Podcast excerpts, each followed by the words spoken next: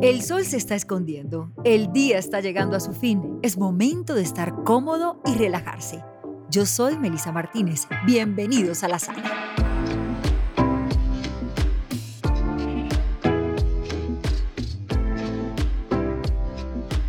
Hola, qué alegría saludarlos una vez más. Esta es mi sala, sí, la sala de muebles Jamar y siempre tenemos invitados maravillosos, pero todos tienen historias distintas que contarnos, historias pre-pandemia, historias durante la pandemia, historias en esta nueva normalidad que evidentemente nos regala cada día una nueva sorpresa. Y hoy tenemos una mujer de por sí bella, pero además, em, yo digo que muy, muy extrovertida, muy picante, una mezcla de varios factores, o por lo menos eso es lo que veo por fuera. Ahora, como vamos a poder escucharla, sabremos también qué hay por dentro. Mabel, ¿qué tal? Qué alegría saludarte.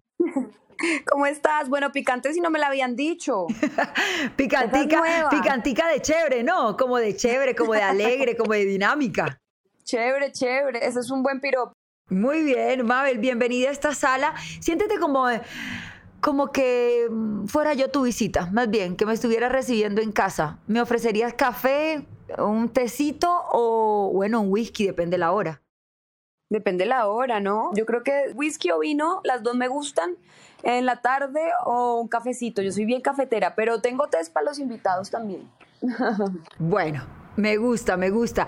¿Qué te mueve, Mabel? Y vamos a arrancar por ahí, porque siempre decimos que para conocer a una persona deberíamos conocer también parte de lo que la motiva, de lo que la mueve, lo que la inspira. ¿A ti qué te mueve? Crear. Yo creo que ese es como mi mejor estado donde me siento como más en paz y más tranquila es desde la creatividad. Todo lo que me exija o lo que me lleve a crear mm, me mueve, y crear desde la convicción de un, de un personaje, de un libreto o desde la autonomía de, de la persona? en todo, yo creo, ¿no? Desde un personaje hasta una canción que estoy escribiendo, hasta hacerle el pasado al personaje, hasta buscarle el cuerpo, hasta organizar mi casa y crear mi espacio. Todo lo que sea creatividad, yo creo que me genera bienestar y me mueve. Es desde crear en general. Nunca había escuchado cómo era crearle el pasado a un personaje, pero claro, al final terminamos enamorados, odiando al que vemos en la pantalla, pero tendríamos que imaginarnos también su pasado que repercute en todo lo que ocurre en la parte que vemos. Muchas veces no nos entregan en los libretos ese pasado y a mí sí me gusta completarlo para lo que tú estás diciendo, como justificar y entender un poco las circunstancias de ese personaje y ya en el momento presente pues uno ya se lo pone desde otro lugar, ya crea un universo para ese personaje. Hablando de personajes, Mabel, hay muchos momentos en donde, digamos, en los últimos años en la televisión colombiana te hemos visto, te hemos visto muy chistosa, muy divertida, muy sexy, el picante que le habíamos dicho antes, pero sobre todo multifacética. ¿Te gustan esas alternativas de poder verte de una manera distinta en cada oportunidad? Sí, sí, siempre digo que si no yo me aburro, o sea, a mí me ponen a hacer lo mismo siempre, yo me aburro y en Colombia les fascina encasillar les fascina poner a la gente a hacer lo mismo. Entonces le toca a uno estar muy, muy abierto y muy responsable frente a eso, ¿no? Entonces lo que yo he hecho es como elegir y cuando sé que hay un personaje que es el extremo de lo que acabo de hacer, digo yo quiero hacer eso, ¿no? Trato como de, como de escoger y de hacer personajes que no se repitan, sobre todo porque me aburro yo me aburro. Una novela completa haciendo lo mismo, yo me aburro. Entonces, a mí me gusta es como poder explorar, ponerme en la piel de diferentes mujeres y, y creo que eso te lo va dando es hacerlas diferentes, ¿no? Que sean personajes distintos. Sí, hay gente que siempre es buena. Por ejemplo, yo siempre sería la villana. No sé por qué, siempre sería la villana. me gustaría ser la villana. Digamos, si me tocara que me identificaran por algo en algún momento, y creo que es porque es como, esa sería la antagonista de mi vida personal, entonces me gustaría ser una villana. Hablando de una conversación que uno puede tener así, como nosotras en esta sala, pero pensando que hay otros personajes involucrados, que son, por supuesto, nuestros oyentes y la gente que dice, bueno, me gustaría que Mabel resumiera mi carrera. Debe ser maratónico hacerlo en dos minutos, pero me gustaría escucharte cómo resumir la carrera en los últimos años. Pero, ¿a qué te refieres? ¿A los personajes, a nombrarlos o a qué? no, a tu recorrido, tu carrera, cuando, cuando uno se encuentra con alguien con quien estudió tal vez en el colegio y dice, bueno, pero ¿qué ha sido de tu vida? Y tú comienzas a contarle la historia. No, yo diría, mira, soy actriz, soy actriz, me dedico a actuar, a hacer personajes y, y, realmente me he gozado cada uno de los que he hecho y los he elegido. Ellos también me han elegido a mí algunos y me han dejado un montón de enseñanzas, me han movido, siempre me mueven Siempre que llega un personaje viene a hablarme de mi vida personal de alguna manera y me encanta hacer catarsis y hacer trabajo interno a través de los personajes y me he gozado mucho lo que he hecho y me alegra no trabajar en un banco. Está bien, sí, me alegra no tener 8, 12, 2 a 6. Muy bien, me gusta esa independencia. trabajo 12 horas diarias, pero creando, entonces ahí ya la cosa tiene otro sentido también. Ok, no hay menos responsabilidad de tiempo, pero se reparte de una manera distinta la energía, si se quiere. A propósito de lo que mencionabas, hay algo muy importante en eso y es en retrospectiva, cuando analizas y miras ese pequeño resumen que has hecho, en qué punto de la carrera o de la vida te sitúas, porque te escuchamos como una mujer muy cambiante, como una mujer eh, camaleónica. Pues me gustaría seguir así, me gustaría que esa fuera la manera como me recuerden, haciendo cosas bien distintas y transformándome. Y digo físicamente y todo, pero sobre todo porque es que cuando uno se transforma para un personaje, se transforma la vida de uno también, la vida real, se transforma uno. Entonces yo creo que sería como eso, como una mujer que se transforma, eso me gustaría, porque del que diga que ha tenido solo una vida, ¿no? Si uno mira cada 10 años, uno era muy diferente, entonces yo creo que entre más pasan los años uno como que deja de pelear con eso y deja de querer tener una identidad intacta y quieta, ¿sabes? Uno empieza como a hacer las paces con el movimiento y con saber que hoy soy esto y mañana tal vez sea algo muy distinto. Entonces creo que lo bonito del tiempo es eso, es como que uno va aceptando y va fluyendo más con el cambio que es lo único seguro. A propósito de eso, Hemos estado pensando mucho en las lesiones que nos ha dejado y así como lo pronuncié, en las lesiones físicas en el alma o en las lecciones aprendidas, o sea, hemos escenarios y qué puede dejar estos meses tan complejos como los que hemos vivido. Pues mira, para mí la, la pospandemia fue muy bonita. Yo estuve sola en la pandemia y me lo tomé como un retiro creo que fue la mejor manera de tomárselo porque pues le di un sentido y un trabajo interno que me parece importante. Entonces cuando vino ya el momento de salir a grabar café, por ejemplo, volver a ver la gente fue increíble, ver el cielo, estar en estos paisajes maravillosos del eje cafetero, con la gente tan divina del eje cafetero. Sabes, como que una apreciación mucho más profunda y un agradecimiento más profundo por el día a día y por las pequeñas cosas que uno a veces daba por sentado, ¿no? Entonces, desde que salí del encierro de la pandemia, yo empecé a decir que vamos a viajar, vamos a viajar delicioso. Que vamos a, la esquina, vamos a la esquina, qué dicha. Que me voy a ver con Pepito, ay, qué maravilla verse con Pepito. ¿Sabes cómo empieza uno a valorar un montón la familia, que todo el mundo esté bien? Uy, yo sí creo que nos cambió mucho la perspectiva de, la vida. A mí me pasó que en la pandemia se murieron mis, mis dos abuelos, no de COVID, no murieron de COVID, murieron ya ya yo creo que ya, ya para ellos era suficiente. Murió mi abuela, de una cosa en la vesícula y mi abuelo no quería vivir sin mi abuela y, se fue detrás de ella. Y ellos eran los amores de mi vida pero sobre todo tengo casi que un compromiso con ellos de buscar la felicidad en las pequeñas cosas y en el momento presente y en el día a día. Ellos se levantaban felices y se acostaban felices sabes y no tenían mayor plan que sentarse a echar cuentos en la sala o de pronto esperar la visita de alguno de nosotros o verse un buen programa o poner la música que les gustaba. Ya está.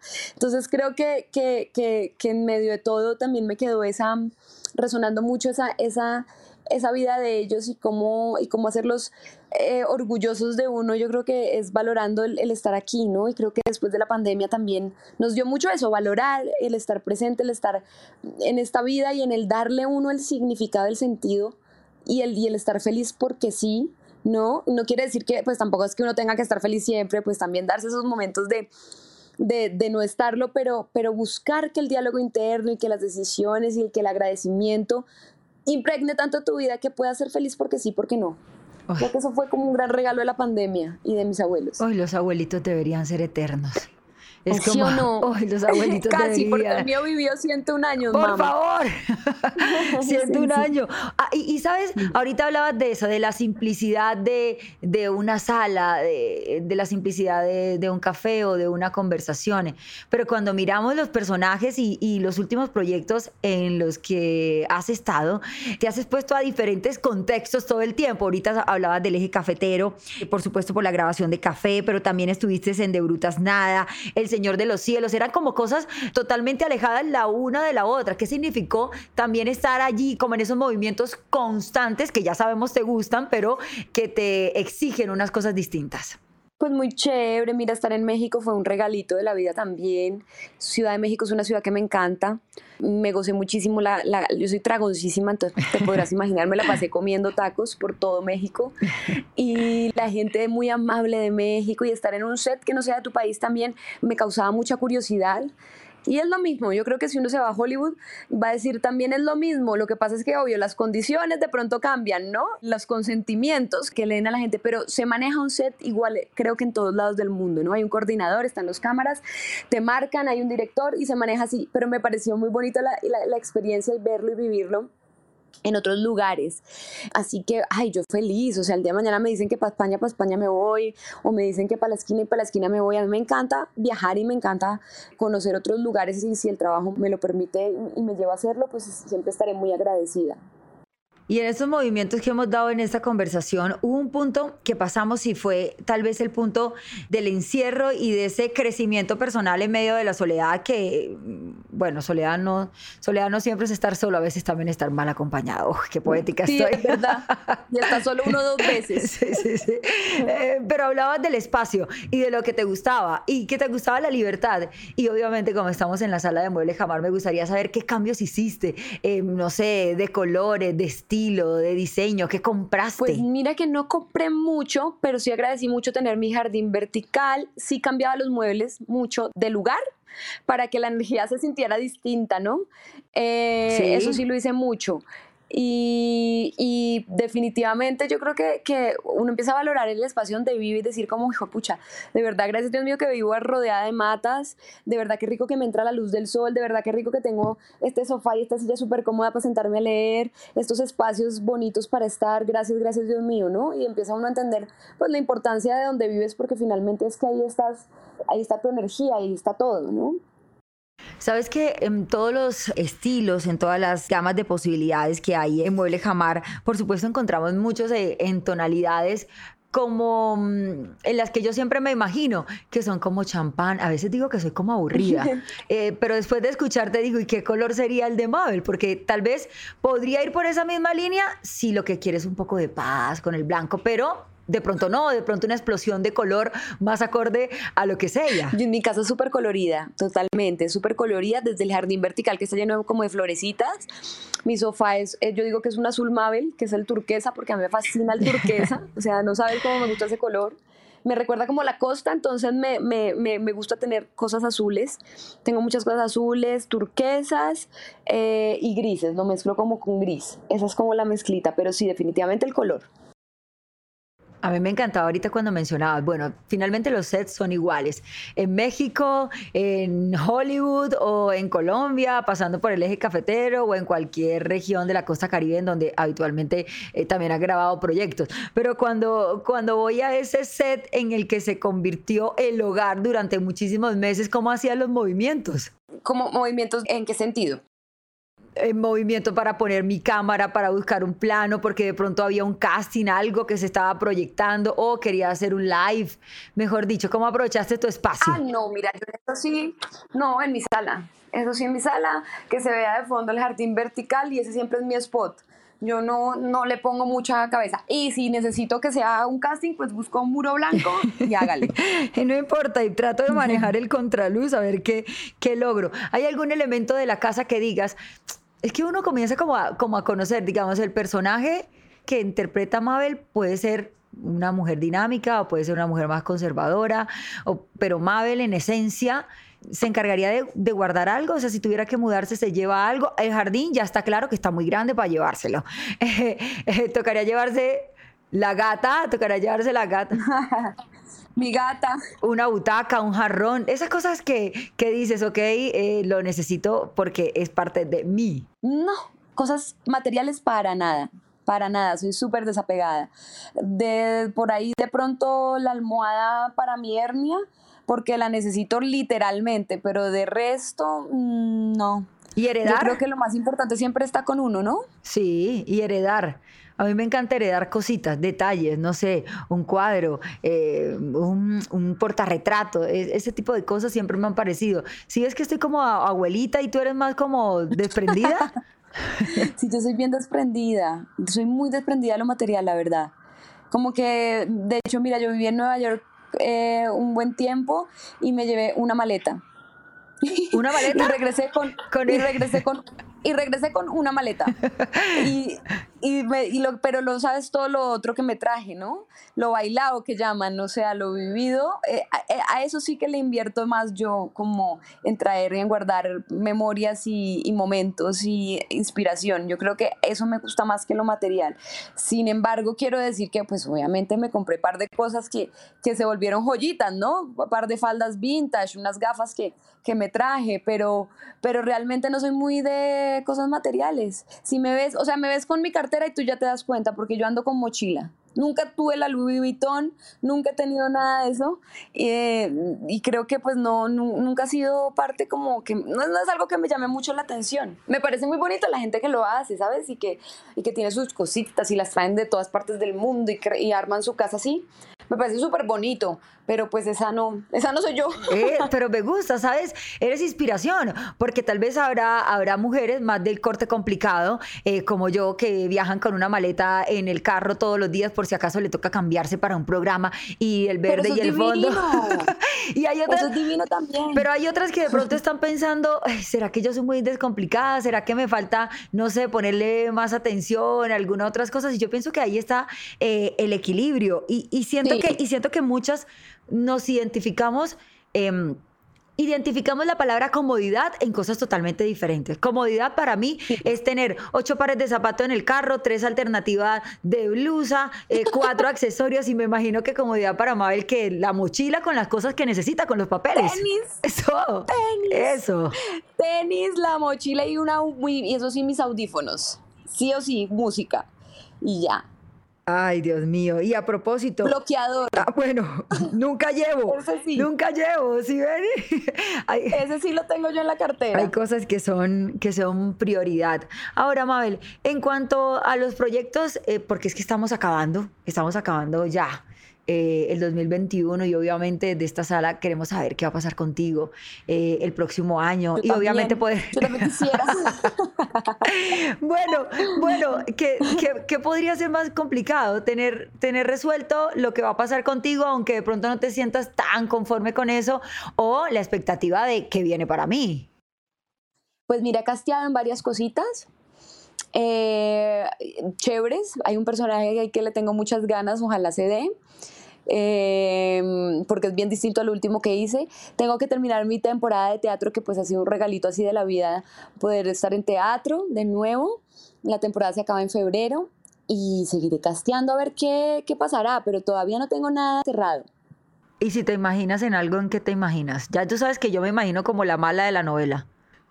No, mira que no es la mala, es como una... No, es que no puedo adelantar, pero, pero sí es diferentísima a lo último que hice y, eso me, y eso me gusta porque me va, me va a exigir ponerme como en unos zapatos muy distintos a los míos sobre todo, se parece, no se parece nada a mí y eso me fascina, ese, ese personaje me gustaría mucho hacerlo, pero... Pues ya me la imaginaría súper entaconadísima, eh, con la gran cartera y demás. Exacto, súper montadísima.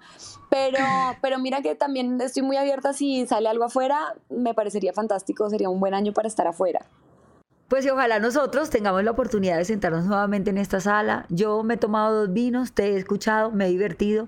Me he sentido un poco viejita por pasajes de la entrevista y un poco complicada. Pero no hay nada que no se pueda, que no, se pueda cambiar. Pero no, te mira, de verdad también eso es divino. Me parece espectacular las mujeres que son detallistas y ponen la velita y la cosita. Eso es divino también. A mí me parece divino. Me gustaría tener más de eso. Pues tú te llevas tu gata y yo me llevo mis tres perros. En eso estamos Ah, ahí. ¿viste? En eso Ah. estamos en una línea. Exacto. Un abrazo para Mabel y ojalá ese próximo personaje eh, le encante a los colombianos y a todos los que tengan la posibilidad de, de verla eh, actuar una vez más en su pasión y ya descubrimos, descubrimos un poco más en esencia. El personaje siempre nos deja amores y odios y la persona la que está aquí con nosotros nos deja hoy una enseñanza. Hay que ser más desprendidos, sí. Que tanto zapato, por favor. No sé si hay que hacerlo, pero no saben lo bueno que es. Muy bien, me gusta, me gusta. Vamos a dejar abiertas las posibilidades. Gracias, Mabel. Abrazo y gracias a ti, Meli. Y espero poder vernos pronto. Nos tomamos un cafecito, depende de la hora del día, un Exacto. vinito y ya si de pronto vamos a bailar vallenato o alguna cosa así, a Un escuchar whiskycito. unos, ah, sí, unos buenos whiskycitos. Chao. Ahí estaba Mabel. Ahí estaba Mabel Moreno con nosotros acompañándonos, actriz colombiana. La hemos visto en muchísimos proyectos recientemente, eh, de un lado al otro y bueno, viajera de tenis y de sobre todo una personalidad sincera. La escuchamos y estuvo aquí en la sala y pronto estará más personaje. De eso que ustedes nos piden a través de nuestras redes sociales. Esta es la sala de muebles Jamar y yo soy Melisa Martínez. Chao.